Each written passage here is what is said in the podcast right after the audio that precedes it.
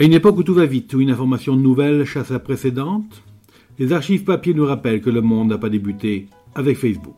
Bonjour, je suis Denis Dupont et je m'égare souvent, avec délice, dans les archives de l'indépendant. Suivez-moi, les surprises ne manquent pas, la preuve par le son. Nous sommes le 9 octobre 1963. Titre Installé à Perpignan, M. Riols est l'un des trois fabricants en France d'essuie-verres en peau de chamois. Qu'est-ce que c'est que cette histoire? Ce n'est pas d'un métier en voie de disparition que nous allons vous parler aujourd'hui. Certes, il s'agit d'une profession restée au stade artisanal, mais dont la rareté n'est pas le signe avant-coureur de la mort. Nous voulons parler des travailleurs de peau de chamois.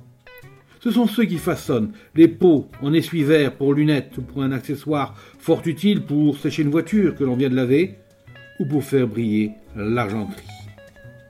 Il y a en France que trois ou quatre ateliers où l'on confectionne ces essuie-verres.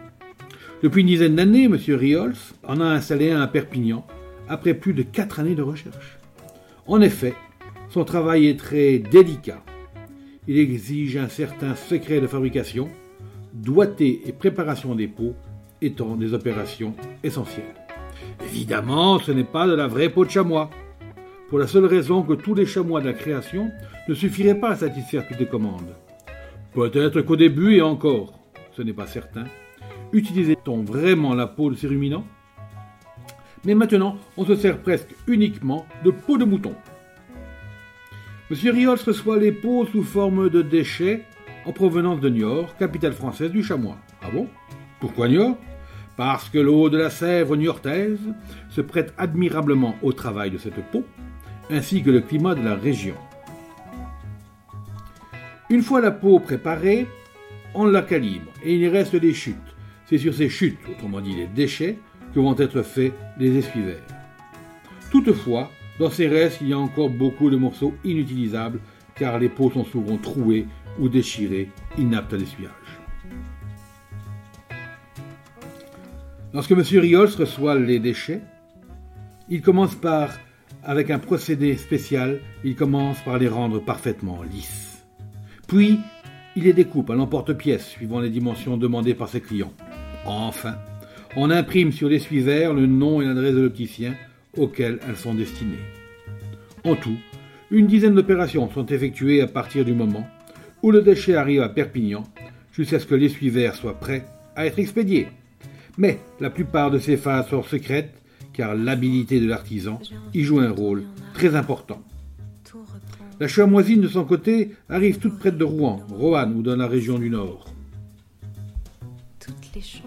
Signalons qu'elle a moins de popularité que la peau de chamois. Ce métier, bien que la production soit importante, doit rester au stade artisanal sous peine de mort. Alors que dans beaucoup d'autres cas, l'extension de l'entreprise est un signe de richesse, ici, ce serait une grave faute. D'ailleurs, quelques usines qui s'étaient lancées dans cette spécialité ont dû s'arrêter. Pourquoi? Parce que le marché est assez limité, non pas que le produit ne se vende pas, mais parce qu'il n'est pas expédié par tonne, et que par conséquent, le prix de revient ne doit pas être trop élevé. Un essuie-verre est vendu par le fabricant 16 centimes de francs. Si le producteur ne gagne pas au moins 50%, l'atelier ne tardera pas à péricliter. Voilà la belle histoire euh, de M. Riols, un des derniers fabricants d'essuie-verres en peau de chamois à l'époque. C'était Je vous parle d'un temps, un podcast proposé par Denis Dupont et produit par l'Indépendant à retrouver ici même chaque mardi.